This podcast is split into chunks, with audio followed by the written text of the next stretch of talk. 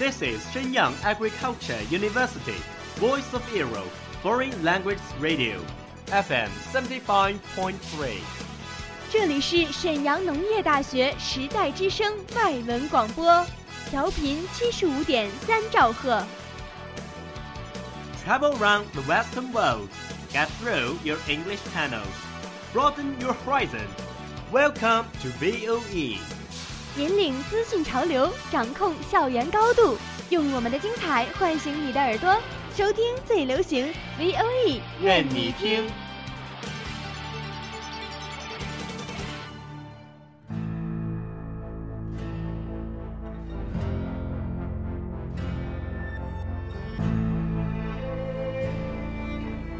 Hello everyone, welcome to Screen Age from May 18th, 2018. This is Didi. On today's show, we are gonna talk about Westworld.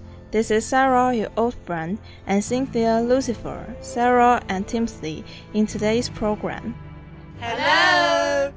So it's actually been a while since we've talked about TV series in our program. Do you remember when was it? To be honest, we haven't discussed any kind of TV drama since we joined the Screen Age. Mm, well, that doesn't matter. Let's kick off today's show. Westworld is an American sci-fi TV drama, so our broadcast is full of splendid today. Sarah, have you ever thought about in the future world, all the people here are human-like robots, and you can do anything you like without punishment? Wow, that's what I always dream of. I would be a queen. That's what this TV series is about. You must feel excited. Now, let's start.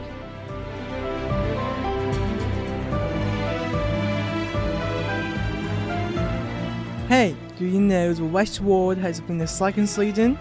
I don't know, I haven't seen the show's first season yet, but I've heard of it. How is it? Dude, you haven't seen it yet? It's fabulous! You should go see it. Okay, I would like to know what the show is about.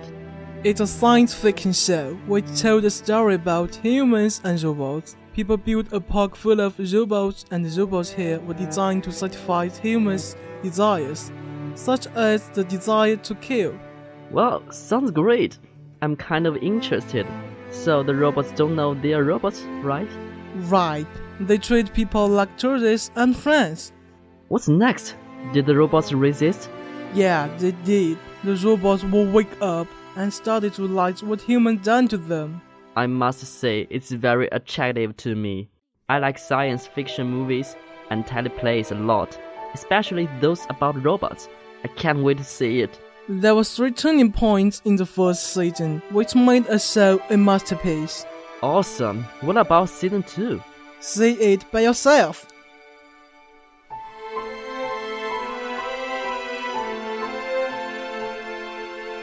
Well, you know, many people are crazy fans of the Westworld, including me. So, we are all looking forward to the second season. Me too. I will follow it as soon as it updates. And have you ever predicted how will the plot develop? Of course, when I saw the first season, I really felt pitiful about the fate of the robots. That human care nothing about the life of them, and their life, even the way of death, are designed by others. So I guess that more and more robots will know the truth about the Westworld. They will control their own fate and begin to revolt in the second season. Wow, sounds cool. Actually, if the robots have their own thoughts, they are no different from human. They have life, have love and hate, and also the love for fire. I agree with you, and I think one of the reasons why the Westworld is so popular is it can reroute people thinking about the human nature. You mean most of the human become demons and without bondage of the human world. They release their desires and enjoy the feeling of killing them. Yes, it is really terrified.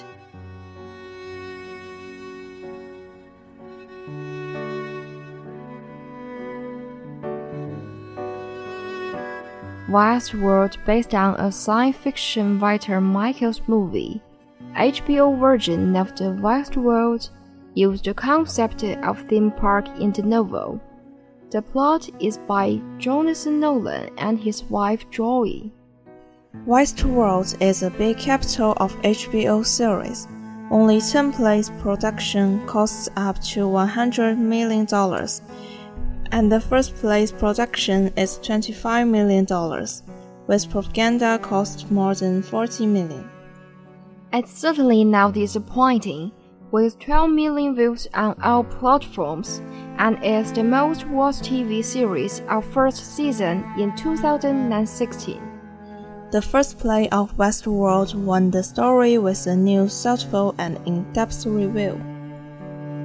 Westworld, the new series of HBO in 2016, has the potential to become a national concern.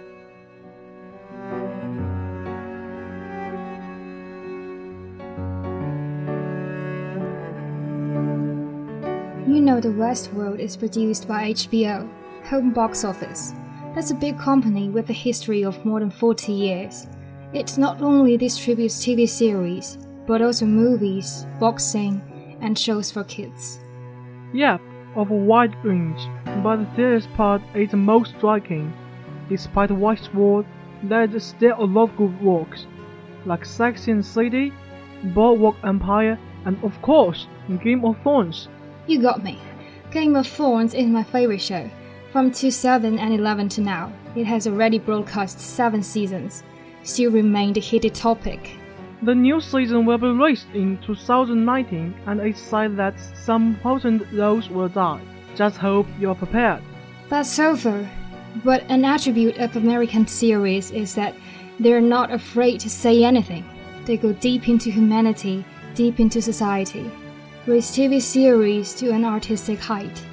It is worth nothing that there's no advertisement in HBO, which maybe means low income, but it gives a more liberal creation environment to the directors, and that always helps to become a high quality series.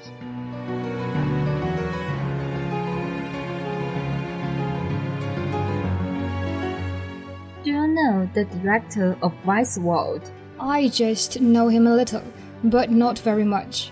Would you like to tell something about him? Of course. Jonathan Nolan is a well known name. He's the brother of famous director Christopher Nolan. As an actor and brother, co authored classic movies such as Memory Fragments, Deadly Magic, and Batman The Dark Knight. He has always been a good writer of science fiction. Based on your introduction, I believe he's a really good director. Then how about his action in Westworld? Westworld is an exciting work under the guidance of Nolan, who is good at telling stories. The series is logical and organized. Many flashes of detail need to be savored, like a fly that appears more than once in the play. The director made a great difference on it.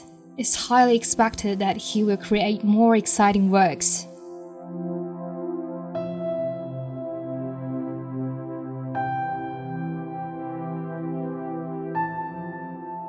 How cool this TV plays. It seems that humans have been not content with online game, but started to create the high-tech adult park. Meanwhile, the experience will be more exciting and more real. Yes, and in this TV series, the robots also become different from the imagination in our traditional minds. In a word, it is so amazing. Although I haven't seen it, I seem to be the fan of it. It deserves to recommend to our audience. Sure, we can see it together and have a further discussion. Okay, now it's time to say goodbye to our dear audience. See you next week. See you. 最后感谢制作刘百灵。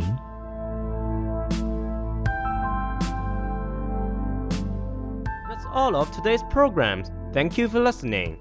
如果你喜欢我们的节目，您可以同时在荔枝 FM、iTunes Store、Podcast 同时搜索 VOE 外文广播电台，为您呈现精彩往期节目。我们下期再见。